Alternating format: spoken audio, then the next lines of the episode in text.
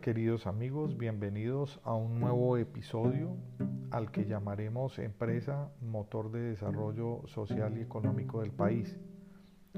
Les habla Juan Carlos Rodríguez Sanabria, abogado, asesor corporativo, docente capacitador. El lema de nuestros espacios, no todo lo jurídico es lo correcto ni lo legal es lo pertinente. Nos encontramos en la emisión del cuarto podcast y buscamos transmitir historias, experiencias, conceptos y análisis a través de esa herramienta tan valiosa para el ser humano que es la comunicación.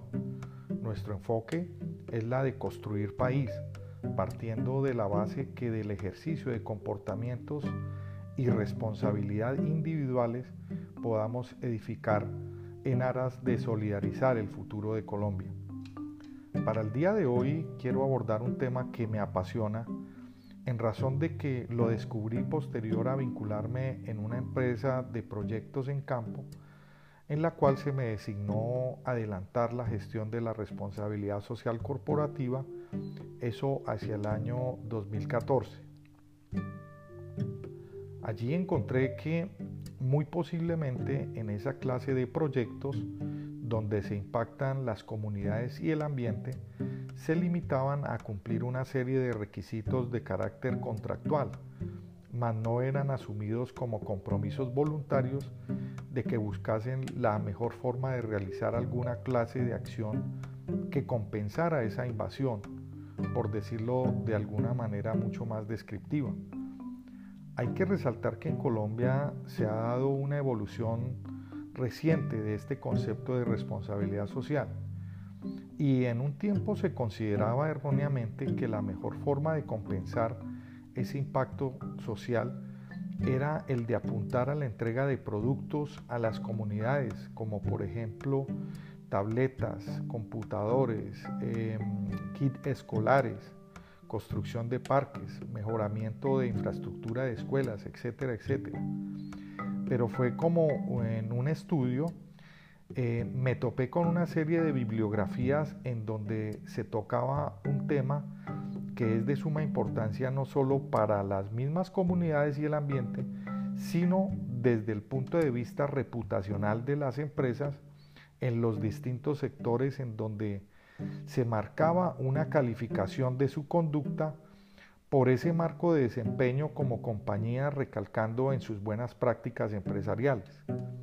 Así pues, es evidente que en cualquier tipo de proyecto o actividad económica empresarial, lo que busca es que esa actividad sea adelantada teniendo como marco de referencia un concepto de minimización de impactos socioambientales, pero no solamente desde lo exterior, sino intrínsecamente igualmente aplicable con sus colaboradores.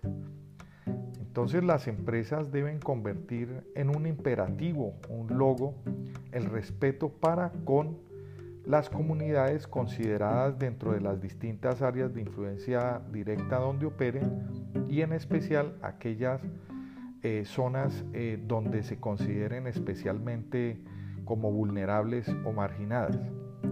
Así pues, lo que debe buscar la empresa en su desarrollo socialmente responsable es la de adquirir estrategias adecuadas y acordes con la capacidad de relacionarse bajo el principio de la dignidad humana. En un diccionario encuentro que lo dice textualmente, el respeto es un valor superior que permite al ser humano reconocer, aceptar, apreciar y valorar las cualidades del prójimo y de sus derechos. Cierro comillas. Es decir, el respeto es un reconocimiento del valor propio de cada individuo, de los derechos de las personas y de la misma sociedad. Pero para que esa empresa sea socialmente responsable, debe tener al interior competencias individuales de sus colaboradores delegados para ejercer esa responsabilidad social corporativa. Esos colaboradores deben ser lo suficientemente honestos y comportarse intrínsecamente como actitudes como pericias, como capacidades o habilidades o potenciales de destrezas para interactuar de manera natural con esas comunidades donde opere la empresa. Para que ello sea así, es menester que esa empresa lógicamente le asista un verdadero ánimo, para que a través de su colaborador pueda compensar esa presencia extraña a cualquier tipo de población sin distingo de sexo, de condición, de religión ni política. Así pues, ese colaborador debe llevar en su personalidad esa capacidad de entender que debe coexistir el sentido de pertenencia con la empresa. Aquí abordamos eh, este tema del sentido de pertenencia. ¿Cómo se define? Como una condición en la que el colaborador siente un agradecimiento y lealtad hacia su empresa, que confluye en una empatía y felicidad en la realización de sus funciones de una manera asertiva. Pero lógicamente, solo esto se logra si recíprocamente la empresa armoniza su comportamiento con el respeto hacia sus condiciones laborales. En una empresa donde existe acoso, maltrato y o vulneración de derechos laborales, indudablemente habrá una deslealtad de ese colaborador Hoy esa condición de cada uno de los colaboradores en las empresas hacia los clientes puede impactar de manera positiva o negativa esas relaciones personales que redunda en su equipo de trabajo, en el clima laboral u organizacional. Y si ese colaborador se comporta de manera asertiva, pues contribuye a mejorar una motivación, un compromiso, un desempeño y que lógicamente de forma recíproca desde la Oficina de Recursos Humanos exista esa retención de personal que desempeña esta clase de funciones. En esa búsqueda de dar valor corporativo se hace indispensable mostrar una mayor actividad en cuanto a política del Pacto Global del Desarrollo Sostenible, pues siendo una agenda de carácter internacional, igualmente está orientado a que sea espontáneo y voluntario de cada empresa, orientándose principalmente a la preservación del medio ambiente y al mejoramiento de las condiciones de vida dignas de las comunidades con mediante las buenas prácticas en donde ejecute esas actividades operacionales. Esta asunción de desempeño empresarial lleva a la empresa básicamente a cuatro inversiones. Hay mayor productividad. Dos, lealtad con los clientes. Tres, facilidad de acceso al mercado. Y cuarto, una mayor credibilidad pública.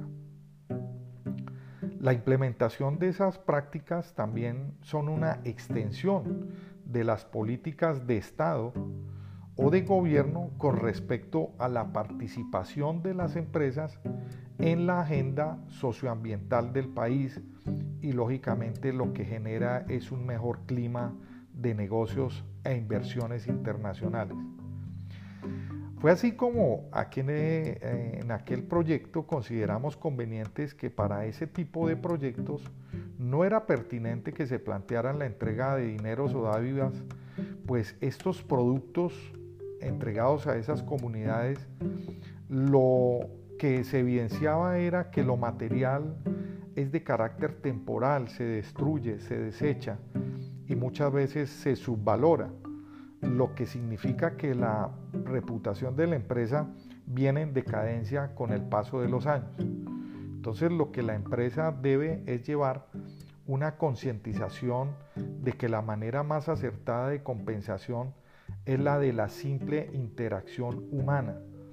El modelo de responsabilidad social debe cambiar dentro de un contexto de mayor sensibilización y detección de necesidades básicas que muchas veces no son de carácter material, sino son de tipo afectivo de esas comunidades.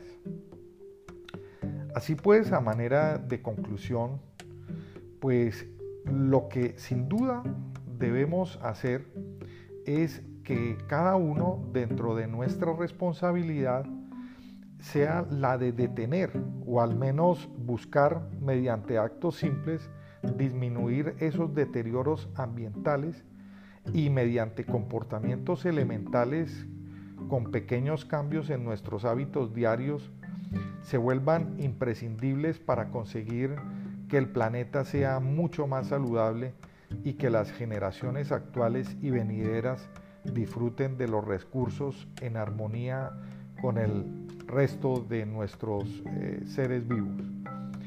Recuerden, soy Juan Carlos Rodríguez Sanabria y semanalmente estaré enviando mensajes de interés por mi cuenta en Anchor, que es replicada a través de Spotify, igualmente por mi cuenta en Twitter, JuancaRots17.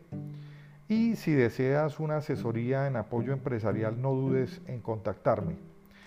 Muchas gracias. Hasta la próxima.